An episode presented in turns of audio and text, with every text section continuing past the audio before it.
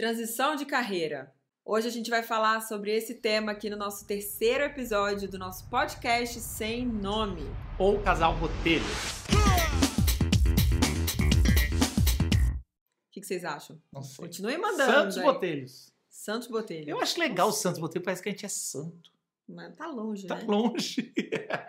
Mas olha, esse assunto é um assunto muito pedido pela turma, né? Muito. Dos três pilares que eu sempre falei né, nas redes sociais sobre maternidade, casamento e trabalho, é, o trabalho sempre foi algo um pouco mais delicado de falar, porque você tem que evitar se expor, né, falar nome, contar situações, então sempre ficou algo ali meio secundário. Mas eu sinto que é uma demanda, né, nessa última pesquisa, inclusive, foi o segundo item, né, o segundo pilar ali que a mulherada colocou como é, algo que está tendo mais dificuldade, né, nos últimos tempos aí da, da tríplice jornada, se a gente fosse né, falar assim. Então resolvemos falar sobre trabalho, sobre transição de carreira, sobre mulher trabalhar fora, sobre ter filhos e trabalhar fora. Por que, que homem trabalhar fora não é um problema? Pois é, né? Por que, que não tem um podcast sobre homens para falar sobre a crise? da crise, não tem, porque não temos. Você ficou em crise de voltar a trabalhar depois da sua licença paternidade de cinco dias? Não, não tô em crise, não. Não tem, né? A minha crise é: será que eu não vou voltar a trabalhar? não, é, é- é- é muito. A construção cultural, social é totalmente diferente. E talvez a gente possa discutir, se quiser, também até a construção entre homens e mulheres. É. Ou não, né? Também. A gente está no momento de transformação dessa realidade, né? Na empresa que eu trabalho hoje em dia, por exemplo, a licença paternidade é de três meses. Ó, Sensacional. quero uma coisa dessa. E Vamos ter um filho para ter umas ver- fériasinhas mais. É absurdo. Já começamos ficar errado. uns seis meses aí Já de casa, eu fico três. Mas olha, é... e e é super legal a iniciativa da empresa, né? Acho que tem que ser por aí mesmo, mas os homens têm que usar, né? De Os- nada vai adiantar a empresa E- oferecer e, os não homens foi um artigo que você leu que os homens não usavam? Se não ah, obrigar? sim, é. Tem várias pesquisas que mostram Porque que é lógico, vai, vai- Isso mas- no Brasil, né? É, tá Mas agora sim, você é uma pessoa que mudou muito de carreira. Eu mudei de, de trabalho. Que a gente vai falar dos dois, né? Aham. Essa mudança. Mas eu acho que é interessante, porque você, antes de mudar de área total, você mudou de trabalho bastante. Então você fez geografia e meio que assim, focou muito na área ambiental, né? Sim, eu fiz, eu fiz o, a bititulação, né? Então eu sou bacharel em geografia, mas sou professora de geografia também, mas sempre soube que fiz a formação por garantia, vai, um plano B ali na época. É, mas sempre quis trabalhar na área é, corporativa, né? Desde a faculdade, meus estágios foram em ambiente corporativo, em área de sustentabilidade, em área de meio ambiente, e eu direcionei o meu foco para isso, né? Então eu trabalhei na Globo, trabalhei na Shell, e aí, quando a gente casou, que eu vim pra São Não, calma, Paulo... calma, calma. Não. Conta um pouquinho do- da Globo. Você não vai falar que você trabalhou na Globo para nosso público. Coloca a foto aí, então. Você não vai falar que você trabalhou na Globo e depois quando. Não, Gente, fiz malhação, você não lembra? não, foi aí que eu conheci. Mas foi nesse ponto que eu te conheci, né? Um pouquinho Foi, antes de entrar na Globo. E você. é, vamos lá. É que eu não sabia também, mas a, Globo, é, vamos dizer assim, gasta muita madeira com seus cenários. É um, é uma- é um desmatamento. E... Não, mas é só madeira legal. Eu sei. Mas, mas não deixa de, de tirar uma árvore, né? Sim, mas tem todo o plano de compensação por trás, né? E aí ela foi trabalhar nessa área. É, a E área- também a área de esgoto lá, né? na- no, Não, é que Projac. assim, gente, o Projac, pra quem não conhece, é uma cidade. Ele tem, ele funciona como uma cidade, ele gera a própria energia, então tem uma cogeração lá dentro, ele tem estação de tratamento de água e de esgoto, tem toda a questão da reciclagem, se gera muito lixo lá dentro, né? Tem toda a questão do cenário, cidade cenográfica, as produções, né, o material que usa, figurino. Então eles têm, né, obviamente, uma responsabilidade com a questão ambiental gigantesca. E cada vez, isso eu tô falando de 12 anos atrás, né? 13, mais Uhum. até. Não, muito mais. 15 16. anos atrás, é. Então hoje em dia deve estar mais evoluído ainda, né? Então comecei lá, foi uma experiência assim super legal, né? Uma empresa. Você ficou quanto tempo? Fiquei um ano. Um ano. Depois você, É. você saiu, qual foi o motivo? Foi trabalhista ou não? Assim, trabalhista. Trabalhei, foi um processo que eu Ah, me não não. foi. Não, foi. Eu, eu, eu recebi uma, um retorno, que eu tinha me inscrito num processo muito tempo antes na Shell. E eles chamaram, tinha aberto uma vaga e eles chamaram. E eu fiquei super na dúvida, porque eu amava trabalhar na Globo, né? O ambiente, essa coisa. Imagina, né? Eu tinha 17 anos, 18. 18, é. Então eu era não uma namorei coisa- ninguém de 17, não. Hum, é 18. E era uma coisa muito legal, muito nova, né? Você tá naquele ambiente de gente famosa, de as produções acontecendo. Era. Ela tava, vis- é, como é que fala? Is- Vislumbrada. Não, deslumbrado. Deslumbrada. Porque ela tava, ai meu Deus, e isso me preocupou na época. Eu falava, amor, o que, que é isso? É, Mas, legal. gente, era muito legal, né? Você tá andando no carrinho lá, daqui a pouco passa o Thiago Lacerda. Ah, me dá uma carona pro portão tal. Thiago Lacerda, tiozão, né? Ah, Da agora ele é tiozão. É. Quem assistiu Terra Nostra aí vai saber do que eu tô falando. É. Bom, aí você foi, já, já foi uma crise Aí essa na daí. crise. Sabe o que eu fiz? Ah. Liguei pro Max. Ge- Não, mandei um e-mail pro Max Geringer. Eu lembro disso, ela é muito chique, gente. O Max, e o Max respondeu. Ele respondeu. Ele falava de carreira na época, né? Na CBN, era tipo uma referência, assim. Ele tá meio sumido, né? Você Eu- usou a, a cartada Sou da mesma emissora que você? Não, eu da- da achei ele no sistema interno lá. Ah, foi interno. Foi. Tá. Achei o e-mail dele e falei: Oi, Max, tudo bem? Você não me conhece, obviamente, infelizmente. Mas Ai, meu Deus, como é metida. Ela teve uma eu sou consultoria. trainee aqui da Globo, faço faculdade e tal. Eu, não, não, tô trabalhando aqui. Surgiu a oportunidade, perdão, de ir pra, pra Shell e eu queria saber sua opinião. Devo ir? Devo ficar? Leva meu caso para o Fantástico. Fale sobre isso. Ele tinha coisa no Fantástico? Tinha, não tinha um lembro, eu só quadro, lembro ele do- tinha um quadro de carreira no Fantástico, sobre Ah. trabalho e tal. E aí ele falou assim: olha, eu, como funcionário das organizações Globo, jamais poderia falar pra você sair daqui, porque isso aqui é um mundo de possibilidades. Você pode fazer várias coisas, né? E realmente, a Globo tem área de tudo. Tem engenheiro, tem, tem tudo, né, gente? Tem maquiador, manicure. Tem uma infinidade de possibilidades. E aí ele foi político, né? Essa que é real. Ele não ia falar, ai, lógico. E mesmo assim eu fui, né? Então, assim, Olha só, as suas mudanças, eu já conselho, estava né? do seu lado. E as minhas você estava do, do meu lado. Uhum. Na mesma época, eu, eu já viajava, mesma época, qua- quase na mesma época, mas eu já viajava Brasil todo, falando, eh, pregando, que a gente tinha o JV na estrada, o ministério que fazia acampamentos, congressos, aliás, foi assim que a gente se conheceu. Eu fui fazer, eh, eu fui ser preletor para a Juventude Batista Carioca, em Cachoeiro de Macacu, e a gente se conheceu lá. E aí eh, eu já estava nessa de viajar, e aí eu a gente decidiu casar.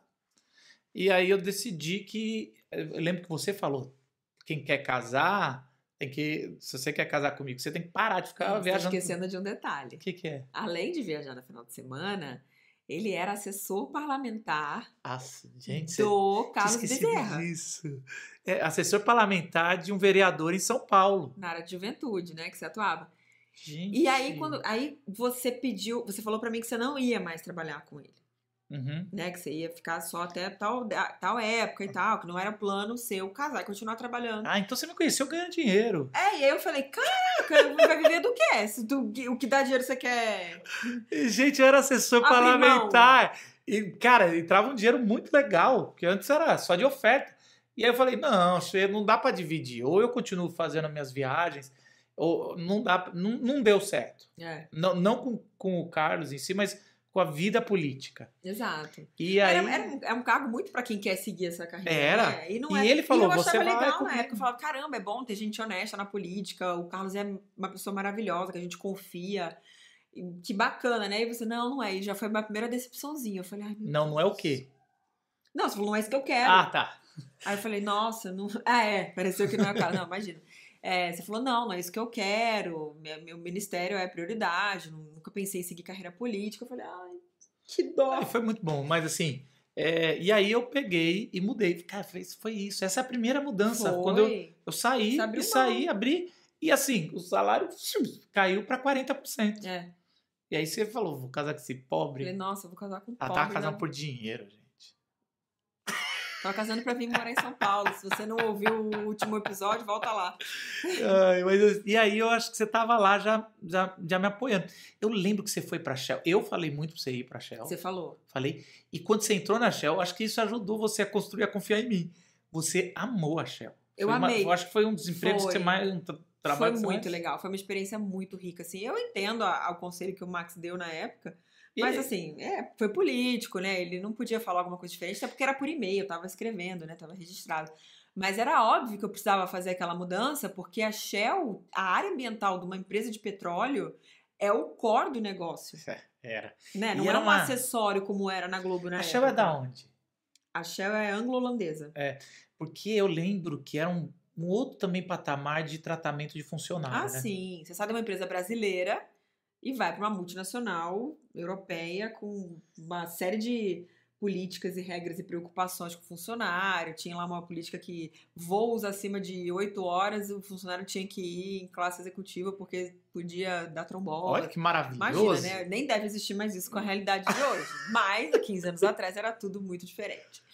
Ai, Então decidi ir. E foi incrível, assim, estar numa, numa indústria que era extremamente relevante, Uhum. né? Ainda tinha aquela promessa que o pré-sal ia ser o que ia salvar o Brasil, era a solução de todos os nossos problemas. É. O- O Ike investindo O horrores. Ike, o Lula com aquela mão, assim, a mão de petróleo com, É, dedo sujo de aberto, petróleo. com os nove dedos. Então, foi assim, eu vivi um momento da indústria de petróleo muito boa e me enriqueceu demais como pessoa, né? Ter vivido essa experiência, eu embarquei, né? Uhum. Fui visitar a embarcação lá em Vitória. Agora, vamos, vamos falar de novo da, da mudança. E aí você decidiu.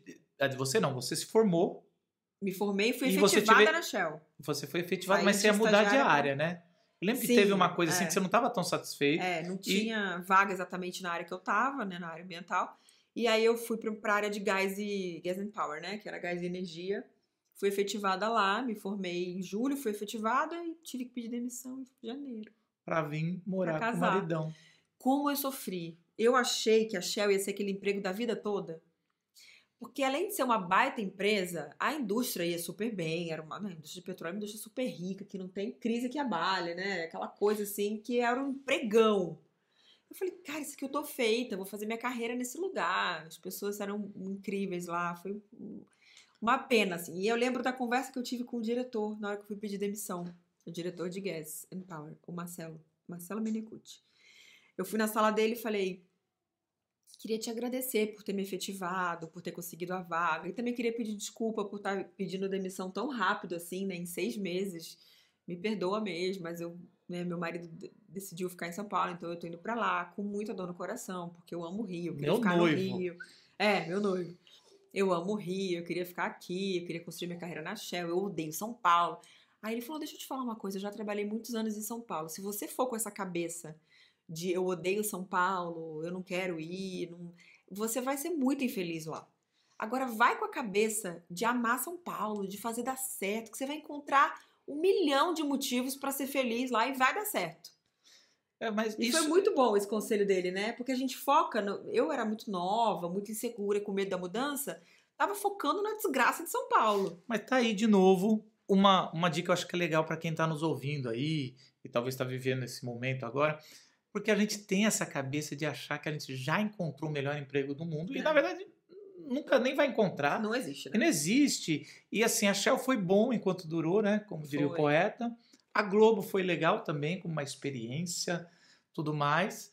Mas assim, ele, ela é, é algo assim que a gente é, é importante ouvir isso da Natália depois de anos. Não, não era, não era para ser. É. E, e como foi bom ter conselhos saudáveis, né? Você ir receber um conselho bom de alguém que tava, poderia estar só. É, isso é uma outra, é uma dica super importante que eu, se eu puder dar, né? É essa, assim, não, não tomem decisões sozinhos, assim. Decisões importantes sozinhos, sabe? Às vezes a gente acha que sabe o que é melhor pra gente, que tá com todas as peças do quebra-cabeça, mas assim, tanto o conselho do Max, que apesar de eu não ter seguido, né? Eu fui, eu tive a intenção de buscar, né? Enfim. E depois do, do Marcelo também, porque você precisa dividir, né, o, o- a decisão ali de pessoas que já percorreram o caminho, que têm mais experiência, que estão vendo coisas que você, quando é novo, não vê. Por mais que você se ache, né, o. Não posso falar aqui? Você não é, porque você não viveu aquilo tudo. Então ouça conselho dos seus pais, dos seus sogros. E saia né? bem, né?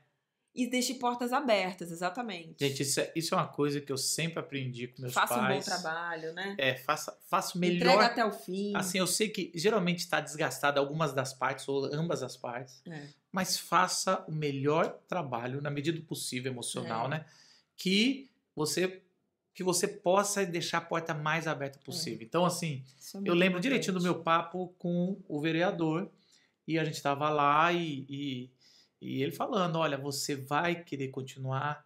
Aí ele, ele falou a frase assim: se eu subir, você sobe, se eu cair, você cai. Assim, você vai comigo. E eu sabia que ele ia virar deputado, Uhum. como virou depois, e abrir uma vaga ali. E eu era uma das possibilidades. Não estou dizendo que eu seria ali, mas eu era uma das possibilidades, porque eu sempre fui comunicativo, já tinha, já era conhecido em São É. Paulo. E eu lembro que eu falei, não vou, querido. Ele já sabia.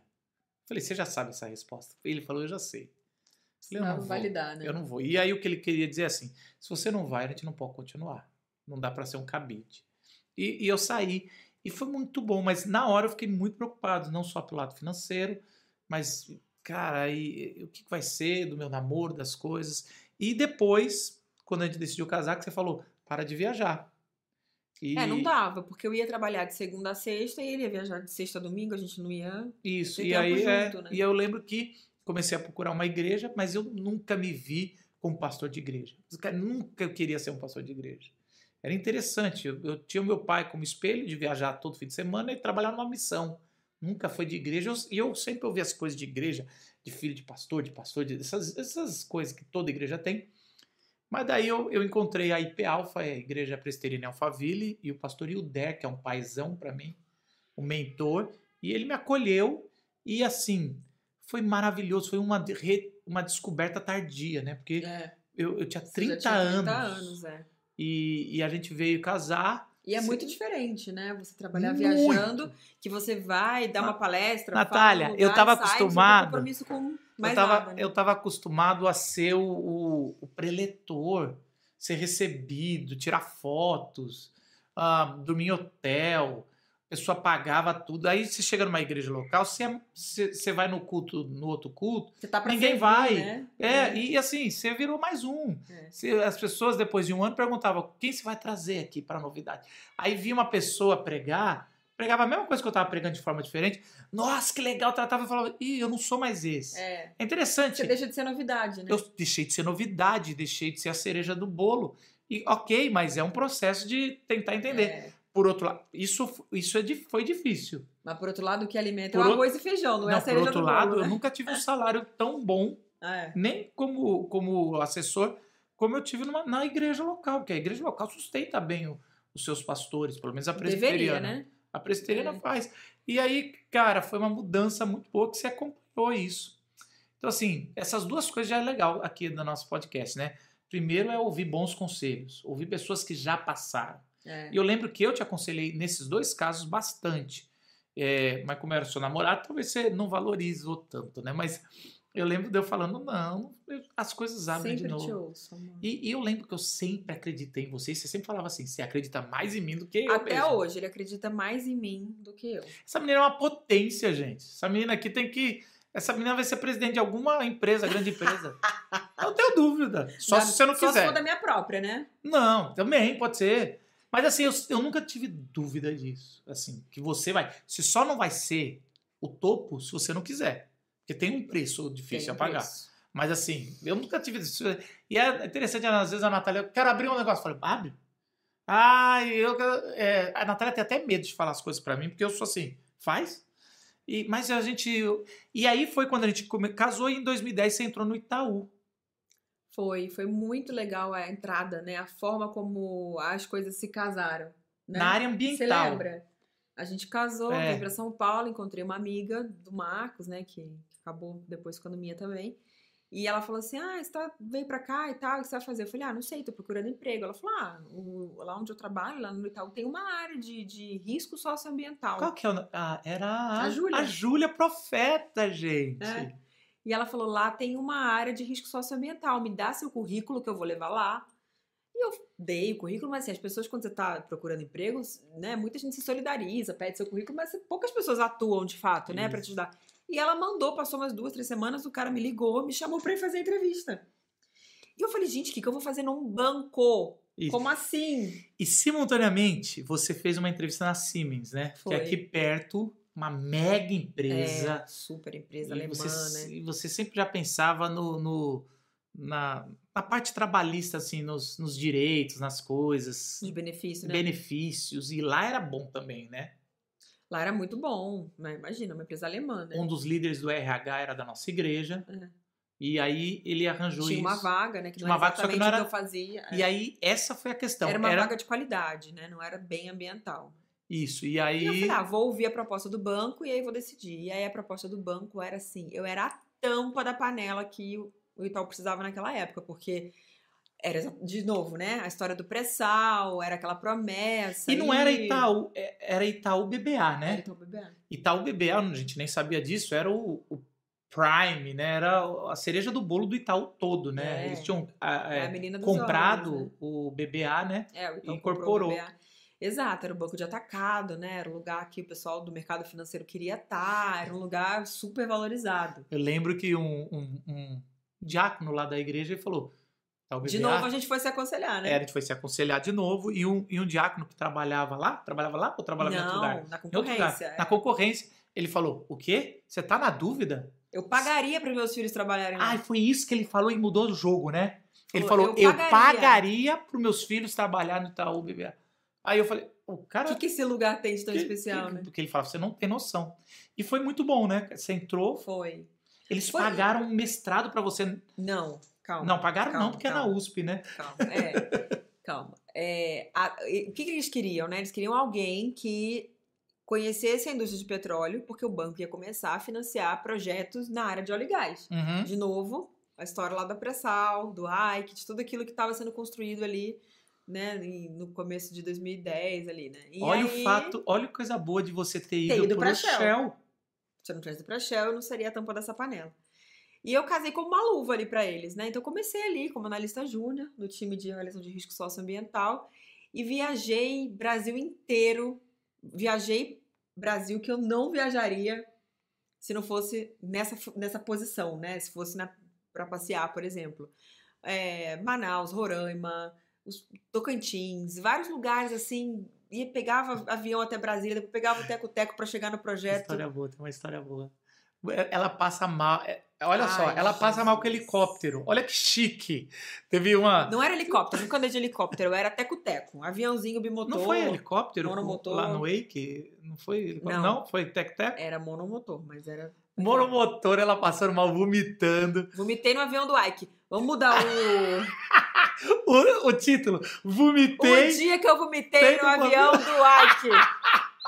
Ai, que batista, ai, que loucura. Gente, vocês estão vendo como. Como eu, eu não, é, não é eu que acredito nela, é ela que não se acredita. Ela vomitou, que privilégio. Tomamos café no hotel, fomos até São Luís de avião comercial normal. E aí, chegamos em São Luís, dormimos, acordamos no hotel, tomamos café da manhã, pegamos o teco-teco para ir até sobrevoar MPX Parnaíba. No trajeto, o piloto foi dentro da nuvem. Dentro da nuvem, vou ali bem no da borderline ali. Cara, não aguentei, teve uma hora que. Cara, aquele vômito, nadando. E vocês estavam no olhando o quê do, do Wake Batista? Era gás, era MPX Parnaíba, era um projeto de gás, uma termoelétrica. Então você vomitou Vomitei. no avião Com- óbvio que, né? do Wake Batista. O Você Chicão, o Chicão no banco de couro. Era um teco-teco alugado pela companhia, né? Aí deixei essa só pro corte. E aí conheci esse Brasilzão, né? Visitando os projetos de hidrelétrica, termoelétrica. Eu olhava a parte de energia, e aí, por eu olhar a parte de energia, né? E óleo e gás está dentro do, de energia. é, o meu chefe na época falou assim: Olha, você sabe que tem um mestrado na USP exatamente nesse setor, assim, mestrado de energia? Eu falei: Não. E eu me interessei, ele se interessou que eu fizesse também, começou esse- essa conversa. Uhum. Comecei a estudar para a prova. A gente tinha um amigo. Cara, gente, anotem isso. O mundo é de quem faz networking. Network, amizade e conselho. Gente, não é interesse. E aí uma pausa importante aqui. Isso, é. Não, tá- não ache que se você focar em se relacionar com as pessoas, está fazendo isso por interesse. Não. Não é interesse. É ter intenção na relação que você está construindo. É estar aberto. É, é conseguir ser capaz de fazer as conexões entre, entre o que você está ouvindo, com o que você está vendo, com as pessoas que você conheceu. Seja uma pessoa atenta e aberta para isso, para dialogar. Sabe essas pessoas que ficam, ah, eu não vou falar, porque se eu falar atrai é, maus olhados, porque se eu falar é. né, vai destruir o meu... Cara, fala, fala dos seus planos, converse. Quanto mais gente, né, você conseguir se conectar e criar essa sua rede, mais bem sucedida você vai ser. Não é? Eu acredito É. muito nisso. E eu acho uma segunda coisa também. Você falou aqui, é ótimo, é isso, é o network. A segunda coisa que eu vivo, e eu lembro que você tinha uma dificuldade, mas eu acho que você vivendo tanto comigo que você começou a pegar um pouco, que é seja transparente. Então, às vezes a gente fica pensando, não, não posso contar real pro meu chefe, eu não posso falar para os meus amigos que eu quero mudar de emprego, que eu tô, que eu tô bem, eles vão. uma- Não, seja transparente nas suas inseguranças, nos suas, talvez, seus sonhos, nas suas ah, ambições, e aí você vai poder ter muito mais conselhos, e essa multidão de conselhos vai vir sabedoria na hora de tomar decisão. É. O difícil é tomar decisão sozinho, porque você tem medo de olho gordo, ou porque É. você tem medo de tomar uma bronca de alguém que você tá Ou de alguém roubar sua vaga, Ou né? de alguém roubar a a sua vaga. ideia, de alguém roubar aquilo que você está planejando fazer, né? E, e aí esse amigo nosso, que era o Xandão, né? Uhum. ele trabalhava no setor elétrico e ele tinha feito esse, esse mestrado também. E ele falou: Eu posso estudar com você para a prova. Porque a prova do mestrado era uma prova de física. Eu sou geógrafa, lembram? E aí ele estudou comigo, pegou os simulados das provas anteriores, estudou comigo. Eu passei na prova. Gente, é uma gratidão. A gente devia mandar um Não é? recado pra ele. Poxa, não, você tá ouvindo? Obrigado, mano. Cara, você é mesmo. Não, mas agradeci A gente muito. Ele fez precisa- parte da minha banca da dissertação depois. Ele sabe. Cara, e você foi estudar grata. com um monstro do, da área ambiental, né? Goldenberg, é. Go- Gente. Foi mui- e, e quando a gente para pra contar, Você- Eu não tava lembrando nada disso. Não é legal? Que embaçada Cara, você é. essa é outra dica. Façam uma linha do tempo da sua história. Gente, é isso, gente. Eu, eu tinha Bíblia esquecido. fala- Eu vivi isso com você, esqueci. Sabe quando a, Bíblia, quando a Bíblia fala conta as bênçãos? Isso. Conta quantas são? É isso. Para pra fazer uma análise da sua vida até aqui. Faz um dia, para um dia e faz uma trajetória de tudo que você viveu, de onde começou, de onde você saiu, de onde você pensava que você ia chegar e onde você tá agora. E vê se você não tem motivo pra agradecer. Vê se você não tem motivo pra olhar e falar: caraca, eu fui muito mais longe do que eu imaginava que ia. Ou É. eu vim parar num lugar que eu nunca imaginei estar Uhum. né? E eu olho isso, olho a minha história, eu vejo isso, falo, cara, pesso- e pessoas, a gente não faz nada sozinho, não é mérito só meu, né? Tem sempre um amigo, um, um, um conselho, um amigo pra estudar para uma prova, um amigo pra dizer, putz, vai que você consegue, vai que é a sua cara, vai que combina com você. Desculpa, era o meu alarme, porque eu tenho que fazer uma visita online aqui para alguém que está no hospital. Mas vamos só aterrizar aqui. É, então você fez um mestrado de que mesmo? Eu sou mestre em ciências, né? Foi um mestrado em energia e a minha dissertação foi sobre o setor elétrico e as emissões de gases de efeito estufa aqui no Brasil. Foi super legal, né? Fui orientada pelo Goldenberg, que era uma referência. Não sei nem se ele tá vivo ainda, deve estar, porque eu não, vi nenhuma notícia. Ele é bem conhecido, né, no Brasil como uma referência no setor elétrico. E foi uma, uma experiência incrível, né? Super enriquecedora. E eu tava lá, gente, trabalhando no banco, né? Fazendo as avaliações de risco dos projetos, fazendo mestrado. E eu tive uma mudança de chefe. O meu chefe saiu, foi para uma área, veio um outro chefe, e nos primeiros meses assim, de trabalho junto, ele me chamou para uma conversa e falou: Sabia que você tá na área errada? Você tem muito potencial para ir para a área comercial. E essa é a grande mudança, né? As outras a gente vai deixar para um episódio número 2, que você acabou de ter uma outra mudança. Isso faz 10 anos, foi em 2012. 2012. E, e aí, é- essa é, é- é o que eu queria falar pra você, porque eu lembro é, de você, você fazia as defesas ambientais, os riscos, certo? Que tinha. É, meu trabalho era analisar o risco socioambiental. E o risco socioambiental estava dentro do crédito. Isso. E para quem entende um pouquinho da dinâmica de mercado financeiro, é, a avaliação de crédito, de risco, ela é sempre mais conservadora, né? Você puxa É. ali para Proteger você o- para proteger o, o banco. banco. Por outro lado, quem quer fechar negócios É a área grandes, comercial. a- você atrapalha, entre aspas, né? Ou É. não, né? É, se a gente fosse Mas, fazer assim, uma, uma caricatura disso, é isso. É a área isso. comercial quer fazer negócio, E eu- a área de risco quer né, amenizar o risco. Quer amenizar o risco, É isso. exato. E eu lembro que E eu você sempre tive o perfil meio fazedor. Eu lembro. Eu lembro que você uma vez tinha defendido uma tese e o, a parte comercial tinha ficado muito brava. E tinha mandado assim, eu não quero mais essa pessoa porque ela que você defendia tão bem e o seu chefe tinha visto isso. De minha filha, você é briguenta, assim, no sentido bom. Você é boa nisso. Talvez você deveria estar do outro lado. E eu lembro, eu que sou casado com você, eu falei, ah, esse lado do briguenta, não mais assim, não, não do briguenta que arranja confusão, mas de alguém que quando Se entra num, né? que se posiciona, que quando entra, quando acredita numa coisa, não, não, não vou aceitar não, É. e vai pra cima, era verdade. E aí foi a grande, é, eu acho que confusão na tua cabeça, né? Foi. Eu fiquei, eu falei, cara, esse cara não gostou de mim, ele quer se livrar. Não tem fundamento ele falar que eu quero ir pra que eu devo ir pra área comercial, porque a área comercial a gente atendia, né? Era aquela área que tinha os caras, né, super técnicos, que tinham feito GV, IBMEC, que né, tinham formação na área financeira. E outras áreas, né? E Na- é, é, ou economia, engenheiros. administração, engenheiro, exatamente.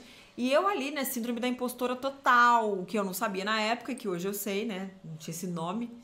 E eu falava, imagina, não é pra mim, eu não tenho, né, posso falar aqui a palavra, pra assumir uma cadeira dessa.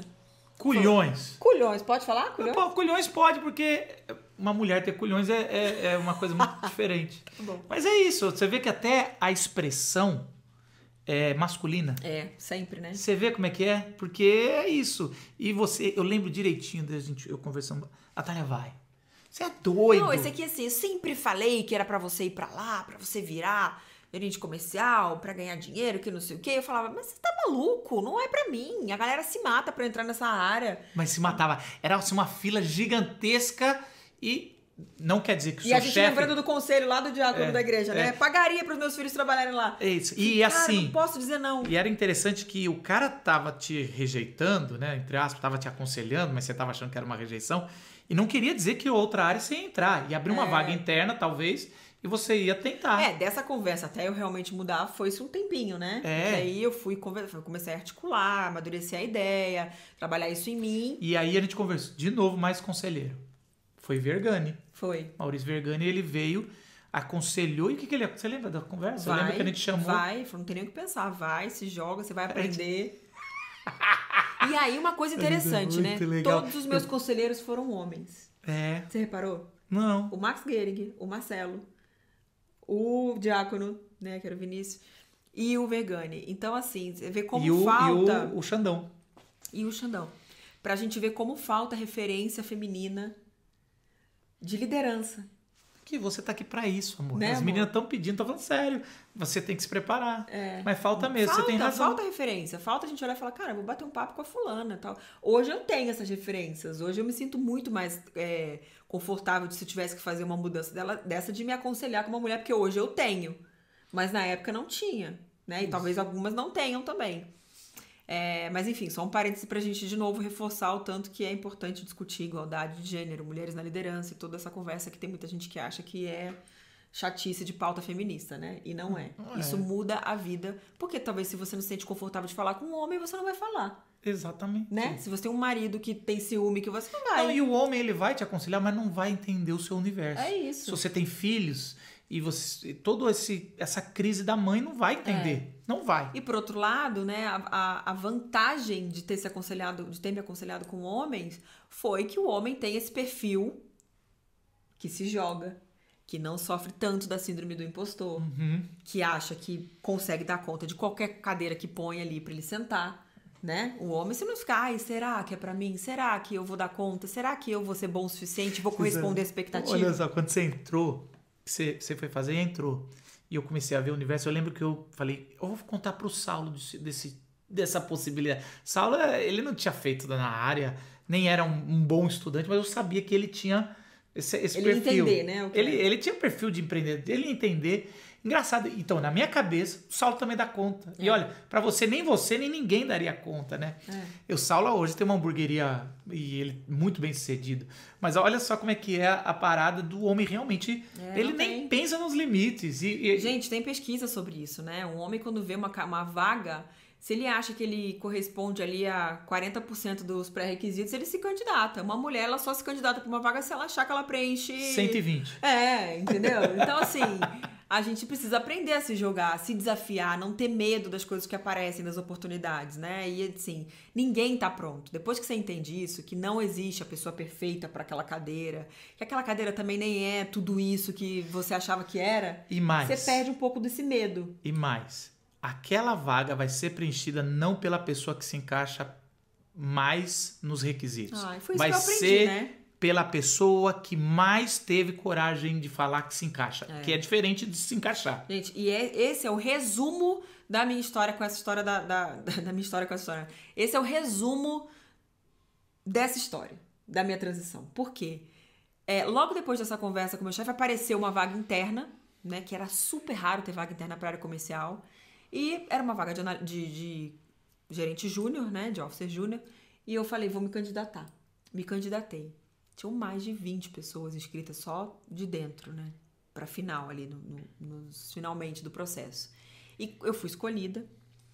Eu fiquei assim, né, completamente feliz e chocada ao mesmo tempo. E eu fui perguntar pro diretor da vaga, eu falei, por que, que você me escolheu se tinha tanta gente do banco na final? Acho que eram 18, o número que foi assim pro, pro final. E, e é muito criterioso. Eu lembro que era Eu a falei, vaga. por que A eu? vaga era, era 200 para 1. É, por É, que eu, né? Assim. E ele falou assim, por quê? E eu falei, por que eu, se eu não tenho a formação técnica dessa, dessa vaga? Ele falou, porque para essa vaga a gente precisa muito mais de alguém com perfil fazedor, com garra, que mostra que está interessado, que quer aprender, que está disposto a fazer acontecer, do que alguém extremamente técnico, que tem a formação e que vai sentar e vai achar que é, É isso. é pouco, é ruim, sabe? É, não é isso tudo. Você tá dando muito valor pra essa vaga. Eu falei, eu realmente tô dando muito valor pra essa vaga. Eu vou aprender, eu vou fazer o catch-up do que precisar fazer aqui. Mas qual que é a lição dessa última parte pra gente ter? E porque assim, Ai, várias, no próximo né? episódio desse, que não vai ser o próximo, daqui É, a uns vamos fazer um parte vários, dois, né, fazer a parte trabalho. 2, você vai ver quando a gente ganhou, ela ganhou o primeiro bônus, que a gente foi saber o que é dinheiro. É. Foi muito bom. Mas qual que é a lição disso aqui? Eu acho que são várias, né? Pra mulheres, assim, eu, eu, eu gosto muito dessa minha história. eu Tenho muito orgulho de ter tido a coragem de me jogar. Faz 10 anos que eu tô nessa área. Me encontrei. É algo que eu gosto de fazer, que eu aprendi a fazer. Que hoje você é sênior. Que é, que eu virei sênior, que eu acho que eu faço bem feito, né? Modéstia à parte. É, se joguem, não tenham medo das oportunidades que apareçam. Não tenham. é, não, não deem espaço para a impostora que habita em vocês, que eu sei que habita, porque habita em mim até hoje e vai continuar. Não deixa. Não dê ouvidos, né? As coisas elas têm o tamanho que a gente dá para elas. Então, confiem no potencial de vocês. Se algum chefe, se alguém no trabalho te deu uma oportunidade, tá vislumbrando você sentada numa cadeira que você não tá vendo e você acha que gostaria de estar lá, só vai.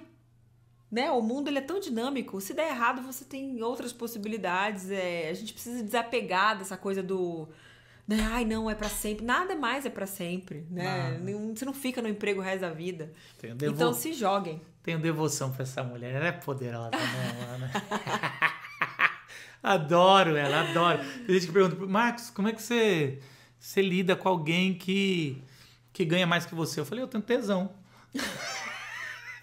eu adoro que ela seja bem-sucedida. E talvez uma, um- mais uma dica é não se prenda à sua formação. Que eu acho que isso ensina muito. Se você está insatisfeito, tenta É, com outras gente, coisas. Vamos combinar uma coisa, ainda mais agora, né? Que a gente tá vivendo toda essa revolução no, no ensino, no mercado de trabalho, agora, né? Em pandemia e tudo mais. Tirando medicina, direito. Algumas, algumas e tem. algumas engenharias, gente, qualquer um pode Mas fazer. até os engenheiros não ficam na- na- nas coisas, eles. Não, mas para fazer o que eles fazem, Ah, tá. né? Em algumas engenharias precisa Isso, de engenheiro. precisa. Mas tirando isso, gente, qualquer um pode fazer e ser o que quiser. E até mesmo médicos. A gente conhece pessoas que com 50 anos decidiram É, mas é que mudar. ser médico tem que ter feito e daí vai medicina. fazer. Não, não tem que ter Ah, sim. feito. Eu conheço alguém que mudou e falou, vou Não, fazer. Vai E fazer. tá mas fazendo. assim. A- às vezes a crise de quem é mais novo, né? Pra quem tá, ah, que faculdade que eu vou cursar? Hum. Cara, não importa. Pensa no que você quer fazer da vida, Isso, né? No, é. que você tá, no que você tá vislumbrando trabalhar. E quase qualquer curso. E, e- e se perguntassem assim, nossa, se você tivesse como voltar atrás, teria feito administração ou economia? Não. Teria feito geografia, porque foi fazendo geografia que eu consegui Essa percorrer história. essa jornada, né? Essa é a minha história. E o curso foi maravilhoso, me deu uma visão de mundo. Eu acho que é muito da criticidade que eu tenho, né? De é, política, social e tudo que eu consigo né, construir na minha, na minha vida hoje também veio desse, dessa formação. Então nada é à toa, nada é por acaso, você não tá jogando tempo fora. Tudo, tá, tudo são tijolinhos que estão te ajudando a construir a casa que é a sua história. Legal. Se você gostou e está assistindo no YouTube, não deixa de curtir o vídeo, assinar o canal. A gente está disponibilizando no meu canal Marcos Botelho. Então faça isso. E também, se você está no Spotify, dê aquelas estrelinhas lá, os cinco estrelas que você curte, porque assim você está dizendo para as plataformas que esse é um conteúdo que você quer ouvir, mais gente ouvir. Certo? Certíssimo. Isso vai ter. E se você quer um episódio número 2, coloca aí nos comentários. Queremos o episódio número 2. Em breve a gente faz. Ai, gente, um- esse é um um- assunto que tá aqui ó, no meu coração. Isso, Falaria isso. dele o dia inteiro. E, e não deixe de comentar se abençoou sua vida, o que que nesse papo você mais curtiu. Coloca aí. Também tem a nossa pesquisa para que a gente saiba qual é o nome desse podcast. Deus abençoe e Aí, muito bom. tchau!